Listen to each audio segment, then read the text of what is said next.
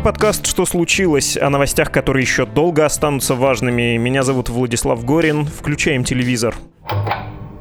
Мною принято решение продлить режим нерабочих дней до конца месяца, то есть по 30 апреля включительно. Подчеркну, с сохранением за работниками их заработной платы. 2 апреля Владимир Путин обратился через телевидение к народу. Второй раз за две недели, кстати. Удивительная чистота для президента России вообще и, в частности, для Владимира Путина.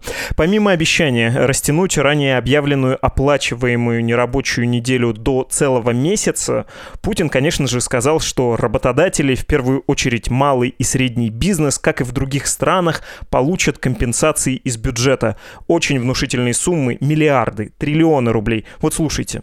В этой связи с субъектом и главам субъектов Федерации по моему указу будут предоставлены дополнительные полномочия. До конца текущей недели они должны будут определить конкретный набор профилактических мер, оптимальных именно для их территории как с точки зрения обеспечения здоровья, безопасности людей, так и устойчивости экономики и ключевой инфраструктуры. Так, погодите, это где-то не здесь. Вот, наверное, и сейчас скажет про большие деньги для бизнеса. Уверен, мы и впредь будем действовать так же согласованно и надежно. И самое главное, на опережение. Благодарю вас за внимание. Будьте здоровы. Странно, ничего не сказал. А вроде должен был. Это что получается? Вот эти дни объявлены нерабочими, а должны работодатели, многие из которых уже сейчас чувствуют себя очень плохо, поскольку ничего не зарабатывают в период самоизоляции.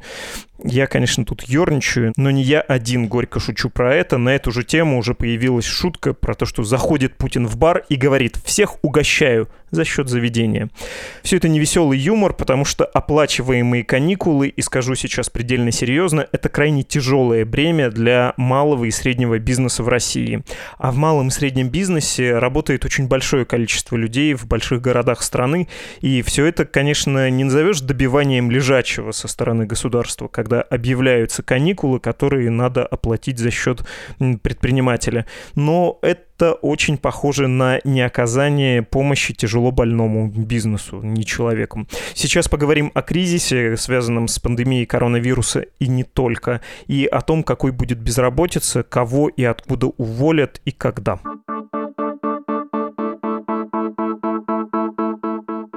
Мы говорим с экономистом и управляющим партнером инвестиционной группы «Мовчан» с Андреем Мовчаном. Здравствуйте. Добрый день. Путин вчера, когда говорил э, народу, делал свое обращение, мне все время казалось, что он вот-вот добавит, что сейчас мы дадим людям, и в первую очередь работодателям, бизнесу деньги. А он ничего такого не сказал. Почему, на ваш взгляд, он не может себе этого позволить? В бюджете мало денег? Или в правительстве и вообще во власти шире ждут, что настанет еще более черный день? Как вы думаете? Я не знаю. Мне очень сложно влезть в голову такого человека, как Владимир Путин. Э, мыслит он явно не так, как я. Я могу сделать несколько предположений общеэкономического свойства. Ну, самое простое предположение состоит в том, что когда Путин выступает, и мы более-менее это уже понимаем по всем его выступлениям, он обращается к вполне конкретной страте, как называемым простым людям.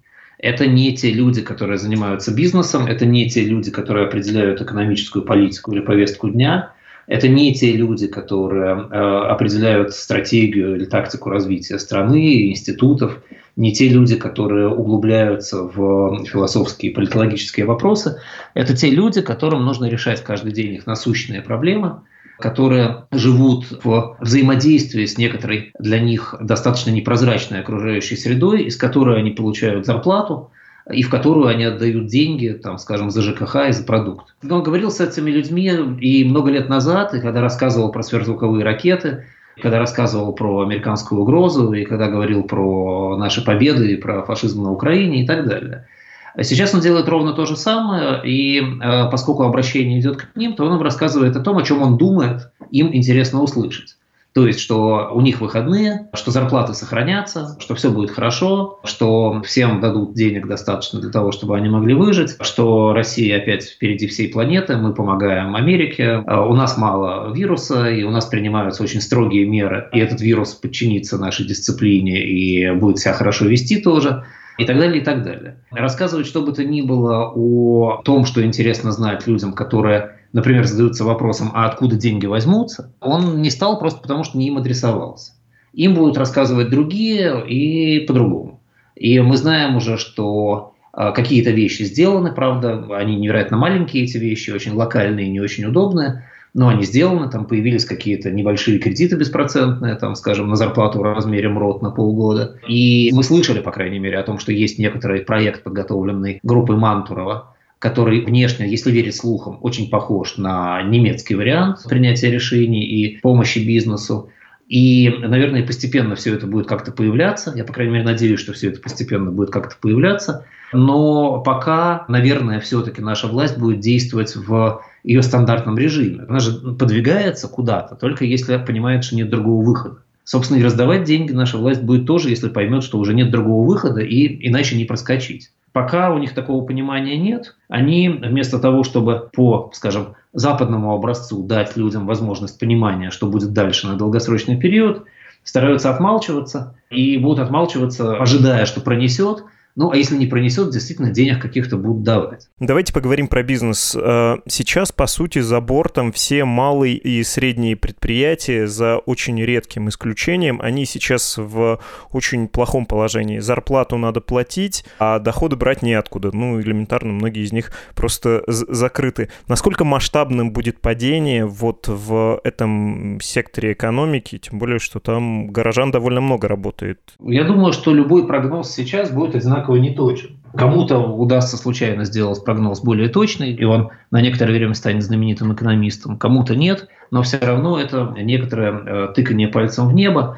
А, мы только примерно себе представляем, как все это выглядит. Да? Мы знаем, что у нас примерно 60% трудовых ресурсов работают в частном секторе, из них где-то половина работает в секторах, которые напрямую сейчас будут затронуты проблемой в малом и среднем бизнесе. Это где-то 20 миллионов человек, 20-21 миллион человек. И разные оценки разных совершенно экономистов, сделанные по разным моделям, говорят о том, что в среднем от 20 до 50-60% этих людей должны потерять работу в случае, если карантины продлятся больше, чем 2 месяца. Да, вообще говоря, месячный карантин переживет, конечно, значительно большее количество компаний. Переживет в каком смысле? Может пережить может заплатить людям зарплату, но не все будут это делать. Не все захотят сохранять людей на работе ценой такой месячной потери. Поэтому вот где-то от там, 40% от там, 20 миллионов человек надо считать, это где-то 8 миллионов человек вполне могут потерять работу. И еще раз я хочу повторить, вот я сейчас так посчитал как бы на обратной стороне конверта, а реальность может оказаться существенно другой, потому что я не в состоянии учесть очень много нюансов. А сейчас, насколько я понимаю, происходит э, лоббистская такая работа. Крупные финансово-промышленные компании, э, финансово-промышленные группы добиваются включения в список системообразующих предприятий, если какие-то из их активов еще не входят в этот список. Крупнику-то помогут это умеют делать и будут считать приоритетом в правительстве, или это тоже больше похоже на обещание? Эм, я думаю, что здесь нужно говорить не о размере компании, а о экспозиции, скажем, компании к карантину и кризису. А компании же бывают разные. Есть компания, которая владеет, скажем, магазинами, которые продают бытовую технику, и у этой компании выручка падает почти на 100%. Потому что, с одной стороны, люди не ходят в ее магазины, а с другой стороны, сейчас не то время, чтобы им покупать бытовую технику. А есть, например, Мираторг, который продает продукты питания и производит, и который, собственно, будет производить и продавать в любом случае, вне зависимости от того, возникнет ли, скажем, эпидемия внутри его персонала, они так или иначе будут как-то с этим бороться, справляться, у них могут быть какие-то disruptions, снижение объемов производства, некоторое, да, не очень большое, но они, безусловно, будут продолжать работать, и даже у них могут увеличиться объемы и вырасти цены. Компании, которые занимаются добычей полезных ископаемых, безусловно, будут продолжать работать. Там найдут способ какие-то карантинные меры соблюдать, э, получат какие-то исключения в качестве разрешения работать. Все-таки давайте не забывать, что среди трудовых ресурсов, если брать даже там большую заболеваемость коронавирусом, все равно потери по э, нетрудоспособности будут не очень высокими. Там существенно больше половины случаев проходит с легкими симптомами или бессимптомно. И даже среди тех, которые проходят с серьезными симптомами, большинство за там, неделю-две недели выздоравливает. У них вирус сохраняется в крови дольше. Но с точки зрения выхода на работу, они вполне через две недели могут выйти на работу. И только примерно от 5 до 15 процентов заболевших действительно всерьез болеют и выбывают из трудовых ресурсов. Поэтому те компании, которые получат право не устанавливать у себя карантин, а, и особенно это будет касаться там, моногородов, мест, где нет альтернативы для работы, мест, где люди не могут просто так прожить без работы длительное время, эти компании будут продолжать работать, там люди будут заболевать, кто-то будет, наверное, умирать, но их бизнес не очень сильно пострадает. Такая вот циничная логика, к сожалению или к счастью, да, экономическая. А компании, которые заняты в э, сервисе людей, которые сейчас будут закрыты, они э, в большей степени относятся все-таки к малому и среднему бизнесу. Из очень крупных компаний сложно найти те, которые действительно в реальности потребуют э, очень серьезной государственной поддержки по тем причинам, которые я уже рассказал. Поэтому я думаю, что, конечно, обсуждать надо не, что сделают с гигантами. Понятно, что все гиганты пойдут за помощью, а что, собственно, не пойти, если дают. Понятно, что каждый себе что-то налоббирует и что-то получит но не они должны быть реальными адресатами. Вы знаете, то, что вы говорите, резонирует со словами Михаила Таковинина. Он основатель и совладелец компании AMA CRM, э, то есть предоставляет программный продукт, в первую очередь для небольших компаний, для продажников. Вот он тоже уверен, что малышам будет очень плохо, а большим компаниям с ним все будет в порядке. Давайте его послушаем. Нами пользуются те, у кого есть отделы продаж. Это B2B и это большое B2C, там недвижимость, квартиры, фитнес-центры, ну и так далее. То есть там, где есть цикл продаж, то есть нами не пользуется розница, ну падение, падение, очень большое падение по всем, всем абсолютно отраслям. Умирают сначала маленькие, но эти же маленькие очень быстро оживают. То есть если у меня маленькая веб-студия, я сжался, разжался, ну, если спрос будет на рынке. А фитнес-центр, его уж построили, как вложение огромный, бассейн залили. Он не может так легко построиться, но он и может довольно долго терпеть и, и ждать. Поэтому я думаю, что вот если мы досидим до 1 мая, а точнее 12 мая скорее, на каникулах, ну, в малом бизнесе будут потери сумасшедшие, то есть там до 80% помрет в микробизнесе, давайте уточним. А в среднем, наверное, по стране, ну, 30%. Ну, пальцем в небо, я говорю. То есть это абсолютно от балды цифра. Просто это сугубо мои э, личные ощущения. Но намного страшнее не то, что они помрут, а то, что я не верю в быстрый отскок. Я не верю, что это такой будет V-образный отскок вверх, и все тут же выйдут на работу и начнут работать. Вот я вот в это не очень верю, потому что все-таки и безработица будет, и спрос платежеспособный упадет, и народ перепуганный останется, никуда он не денется, и страх никуда не денется, и ожидания никуда не денутся, и нефть это низкая никуда не денется, и люди будут прижимисти, они будут осторожнее тратить деньги, потому что у них будут плохие ожидания. Я не верю в быстрый отскок, я не верю, что мы все так раз и разожмемся. Вот это, это намного, намного страшнее. Мы сейчас стремительно идем к режиму работы, как на январских каникулах. То есть мы оказались на январских каникулах и по выручке, и по эффективности, и по всему. Еще полгода назад мне казалось, что мы слишком рентабельны, это нехорошо, надо куда-то инвестировать, больше тратить что нехорошо, когда у тебя такая высокая норма прибыли. Оказалось, что это хорошо. Хотя вообще-то это считается плохо. Бизнес должен реинвестировать, вкладывать. Бизнес не должен там быть э, очень рентабельным. Это как бы считается не очень круто.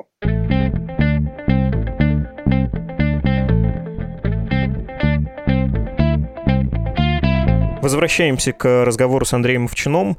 А, знаете, в кризис обычно вспоминают про V-образную модель и L-образную модель. Ну, то есть резкое падение и резкий подъем, или падение и долгое нахождение на дне. И, конечно, традиционный журналистский вопрос, как вам кажется, этот кризис, а, вызванный в том числе эпидемией коронавируса, будет L-образным или V-образным?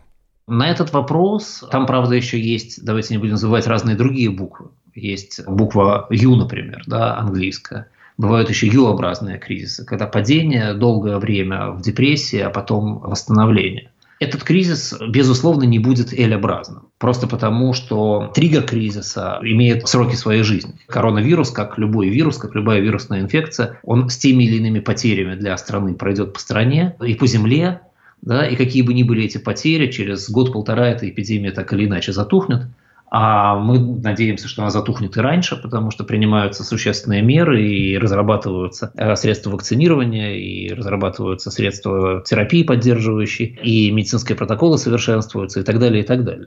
То есть где-то к, скажем, второй половине, к концу 2020 года или в начале 2021 все равно страта этого кризиса очень серьезно спадет, и потом он постепенно растворится как причина проблемы. Вот. И дальше будет это U-образный кризис или V-образный кризис зависит от того, какие меры будут приняты государством. И разница, в общем, только в одном. Сохранится юридическая ткань общества или не сохранится. Если вы сумеете за время кризиса, за время инфекционной проблемы не потерять э, юридические лица, то восстановление будет очень быстро. Потому что как только люди смогут банально выйти на улицу, сразу все кофейни смогут начать работать. Кофе завести очень быстро, вернуть на работу барменов очень быстро, и на следующий день вот вам индустрия кофе с собой работает так же, как вчера. Еще раз надо повториться, что основные средства никак не страдают в этом кризисе. А спрос потенциальный никак не страдает, хотя страдает реальный спрос из-за карантинов и из-за потери денег в экономике. И трудовые ресурсы почти никак не страдают в этом кризисе.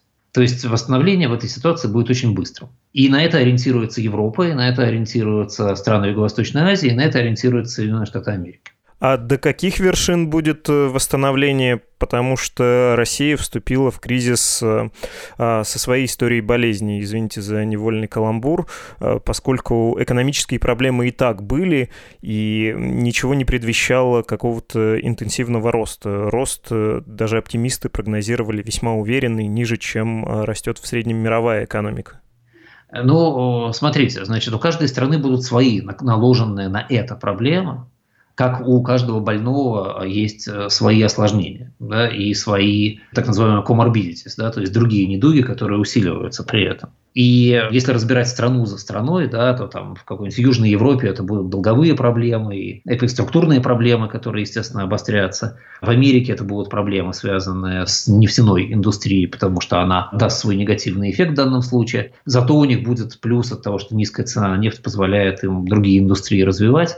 В Америке будут проблемы, связанные с тем, что наконец этого кризиса придутся выборы и возможная смена президента.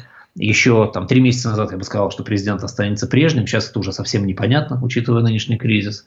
У России, конечно, будет проблема стоимости нефти э, и параллельно проблема нашей долгосрочной стагнации. Поэтому, если говорить о восстановлении российском, то даже если у нас власть несколько опомнится и э, начнет сейчас работать над сохранением юридической структуры общества – да, сохранением малых, средних предприятий, каких-то крупных, которые могут э, сейчас распасться и так далее, то нам все равно не избежать того, что мы выйдем из этого кризиса с плохим бюджетом, с дефицитным бюджетом из-за низкой цены на нефть, и выйдем туда же, откуда пришли, то есть в стагнацию и э, в отсутствие инвестиционного спроса, в отсутствие роста потребления, в отсутствие роста экспорта и так далее, и так далее.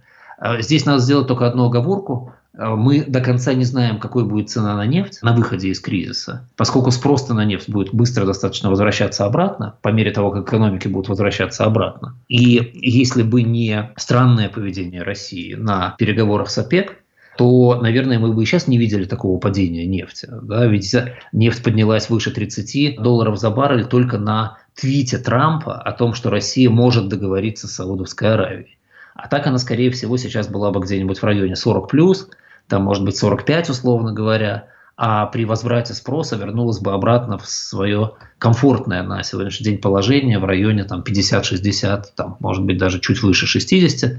Вот. И если Россия договорится действительно с э, ОПЕК, и даже удастся каким-то образом там, подтащить Америку с какой-то договоренностью, может быть, половинчатой, хотя американцы, конечно, только выигрывают от всех этих проблем, и поэтому они договариваться будут с большим трудом, но, тем не менее, если все это удастся, то проблему нефтяную мы решим параллельно с проблемой эпидемии. И это будет не так плохо. Мы вернемся как бы обратно в 2019 год. А, правда, у людей, конечно, на руках будет еще меньше денег. И э, у людей потребительский паттерн будет еще более осторожен в этот момент в России. Но это все-таки будет не так трагично.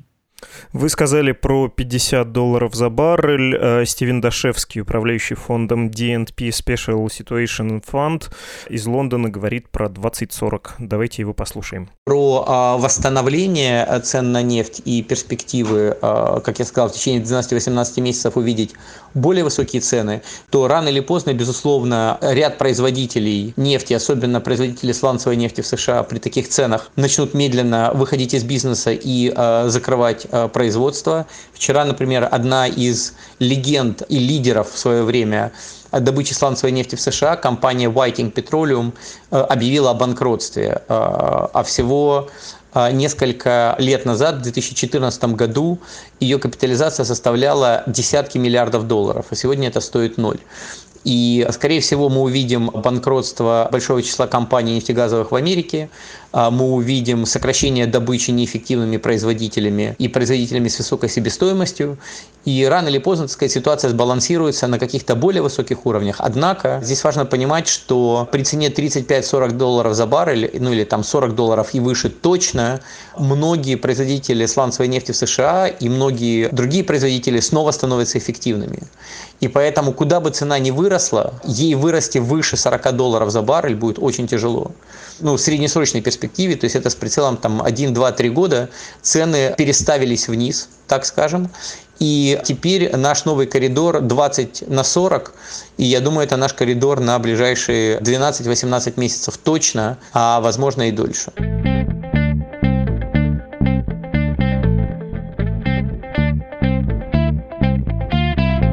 20-40 долларов за баррель в течение одного, двух, трех лет. И если кому-то кажется, что это неважная информация, ну, курс рубля, например, напрямую зависит в России от э, этой цены. А как вы считаете, если мы возвращаемся к 20, 40, даже 50 долларам за баррель, ну, это примерно цена начала 2000-х, мы и по уровню жизни вернемся в первый срок Владимира Путина? Ну, давайте все-таки мы с вами будем аккуратнее с точки зрения выражения, там, кто говорит, какая цена на нефть. Ведь никто же просто не говорит ни 20-40, ни 50. Все обусловливают это разными сценариями. Если мы говорим э, про враждебный сценарий, никто не договаривается ни о чем, Россия ни о чем не договаривается, саудовцы производят максимум нефти, что логично на их месте, американцы и саудовцы атакуют российскую нефть на мировых рынках, и так далее, то мы, конечно, можем увидеть цену на нефть, скажем, в районе 30, я не думаю 20, 20, я думаю, это невозможно долгосрочно.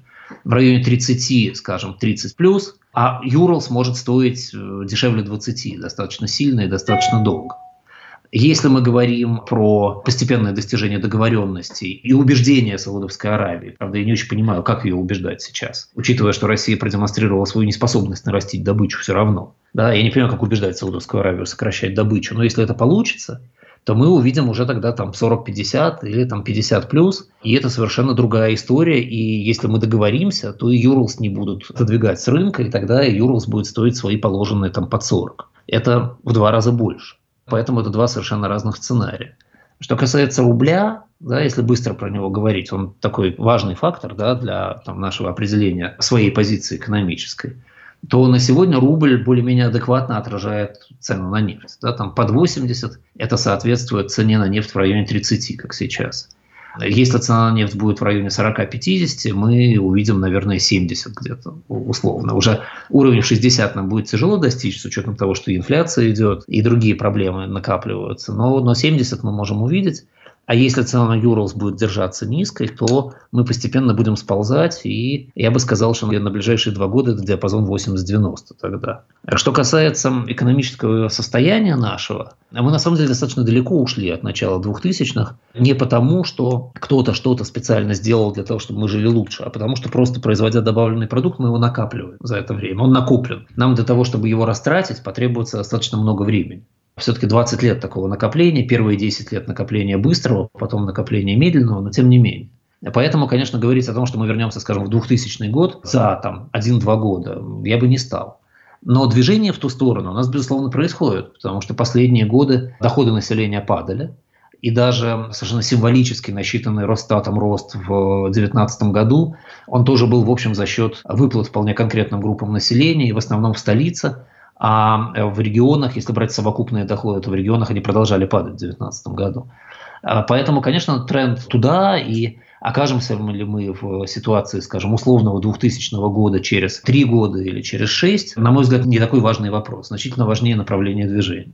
Понятно. Самый тяжелый период будет когда? А, в 2022 году, когда и у государства будет не очень много денег, и еще от кризиса не успеет отойти экономика? Очень сложно гадать. Вы понимаете, это все равно, что гадать о том, как будет протекать заболевание у больного мы не понимаем, какие осложнения у нас еще возникнут со временем. Вот сейчас мы имеем вирус как острое заболевание, нашу депрессию экономическую как хроническое заболевание, и еще добавочное заболевание типа бактериальной пневмонии, связанное с ценами на нефть. Э, цены на нефть, как лечить, мы примерно знаем. Надо э, договариваться любой ценой уже сейчас. Нашу депрессию мы точно знаем, что ее не вылечишь, она у нас хроническая, и существующая власть ничего не сделает для того, чтобы что-то изменилось. Вирус пройдет, и мы это тоже знаем. Как все это повлияет на наше здоровье, сказать сейчас очень сложно, особенно хронологически. В 2022 году у нас еще, в общем-то, должны оставаться резервы, даже если мы их будем тратить на поддержание населения и экономики достаточно активно. Скорее, я бы сказал, что если мы выйдем ослабленными из этого кризиса и так и не сможем найти свои стимулы для роста, то проблемы у нас будут году к 2024, когда мы действительно исчерпаем резервы, мы исчерпаем инфраструктурные резервы, нам нужно будет делать очень много обновлений, э, банально просто, так сказать, экономическая инфраструктура. Все нацпроекты, конечно, так сказать, будут забыты и отставлены, их делать будет невозможно. И цена на нефть, возможно, будет ниже тех самых 50-60, возможно, она тогда будет идти те же 40, да, сланцевая нефть дешевеет со временем, потому что технологии улучшаются, новые месторождения вводятся – в России плохо с увеличением добычи, а скорее всего у нас уже и снижение будет тогда идти.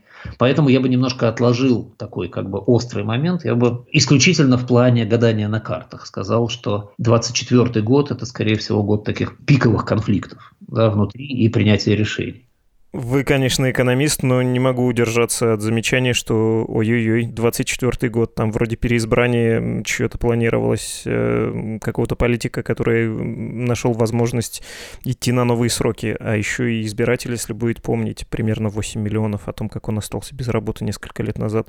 Это как-то зловеще звучит. Вы знаете, ну, у нас же переизбрание президента – это скорее акция торжественная, чем дискуссионная. Да? У нас же до сих пор, по крайней мере, слово «переизбрание» не воспринималось как избрание кого-нибудь из списка. Да? Воспринималось как некоторая выдача очередного мандата доверия одному и тому же человеку. Я бы сказал, что тревожнее в данном случае все-таки звучит не то, что у нас будет 8 миллионов бывших безработных, которые как-то за это время устроятся, да, а проблемы их объяснят американскими разработчиками вируса или китайскими кознями. Скорее, мне кажется, проблема будет с э, федеральной структурой России. Если вы наблюдаете, что происходит сейчас, федеральный центр же сейчас откровенно показывает свою слабость в той ситуации, которая сложилась в стране. Да, про это есть уже шутка. Берите коронавирус столько, сколько можете унести, или берите карантина столько, сколько сможете унести. Э, да-да-да, и это настолько откровенно и в каком-то смысле даже честно, что вызывает некоторое уважение. И на этом фоне, безусловное уважение вызывают действия некоторых губернаторов, того же Собянина, да, который просто сейчас откровенно, на мой взгляд, говорит, что он будет управлять ситуацией в городе, Федеральная власть будет принимать свои решения, а он свои. Федеральная власть объявила о там, мерах пресечения э, нарушений карантина, а он объявляет о том, что москвичи сознательные и ничего пресекать не надо и так далее. И мы можем к 2024 году на основании этого получить действительно уже такую одрехлевшую федеральную власть, которая не в состоянии контролировать страну без сильных э, региональных властей. И сильные региональные власти, которые зададут себе вопрос, а, а чего они, собственно, хотят дальше.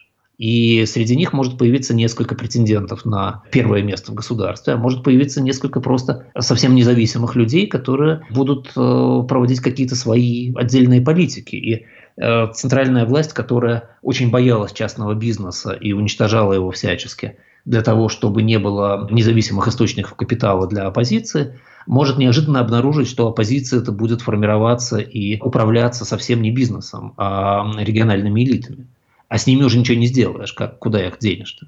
Они есть, и их надо переизбирать там в худшем случае. Они будут достаточно жестко выстраивать свои отношения сейчас с силовыми организациями, местными и федеральными.